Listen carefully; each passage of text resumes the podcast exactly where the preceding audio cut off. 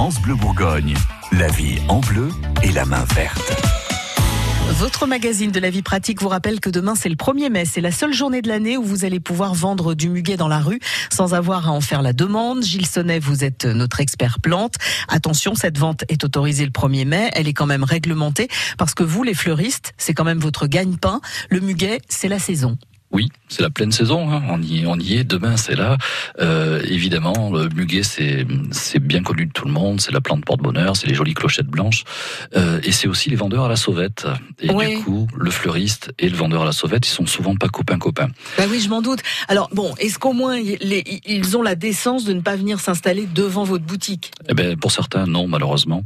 Euh, c'est vrai? Donc tous les ans, nous on en déloge un, parce qu'on est évidemment, comme tout bon fleuriste, on est installé à côté d'une boulangerie et euh, le vendeur à la sauvette se dit bah tiens devant la boulangerie il va y avoir plein de monde, je vais faire des belles affaires aujourd'hui. mais enfin on vient pas se coller devant un fleuriste ben quand même, faut pas exagérer. on déloge à 7 heures du matin, on lui demande d'aller un peu plus loin.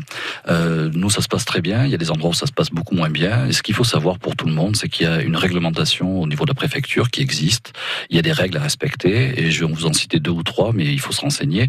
Euh, et pour les vendeurs à la sauvette qui veulent vendre leur muguet demain, il faut faire attention à certaines choses. Votre muguet ne doit pas être emballé, il ne doit pas être mélangé à d'autres fleurs et vous ne devez en aucun cas vous installer comme un commerçant en fait avec une table, des chaises et un parasol, histoire de se dire je vais je vais faire du business toute la journée à cet endroit-là, je suis bien. Vous devez marcher pour vendre votre muguet, donc c'est vraiment le vendeur à la sauvette, ça porte son nom, c'est vendeur ambulant. Euh, si le muguet que vous avez dû cuire vous-même et en aucun cas un muguet acheté pour être revendu, euh, sachez que nous fleuristes par exemple, nos salariés sont payés double ce jour-là et que la TVA est imposée sur les, les fleurs de muguet comme sur les autres et qu'on paye des taxes et des assurances, etc. Donc c'est évidemment pas les mêmes rapports de, de force. On n'a rien du tout contre les vendeurs à la sauvette. C'est une belle tradition. Ça permet de faire une petite gratte dans l'année. C'est pas inintéressant, c'est sûr. Oui, mais il faut quand même respecter les règles. Il faut respecter le travail des fleuristes et euh, la trésorerie des fleuristes qui, des fois, n'est pas toujours euh, au beau fixe et qui ont besoin de cette journée-là pour faire leur travail correctement. Mais du coup, vous en vendez quand même un peu ou Oui, euh, alors nous, on vend du muguet, bien sûr. On en vend, on en vend même pas mal.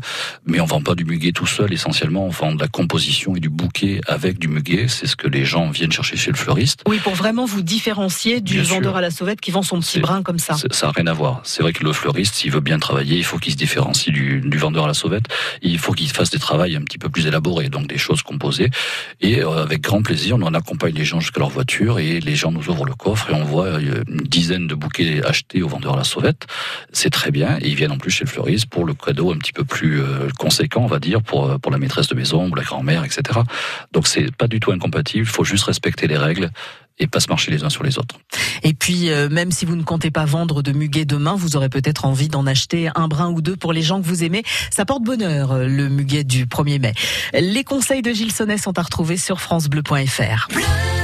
France Bleu Bourgogne. France Bleu.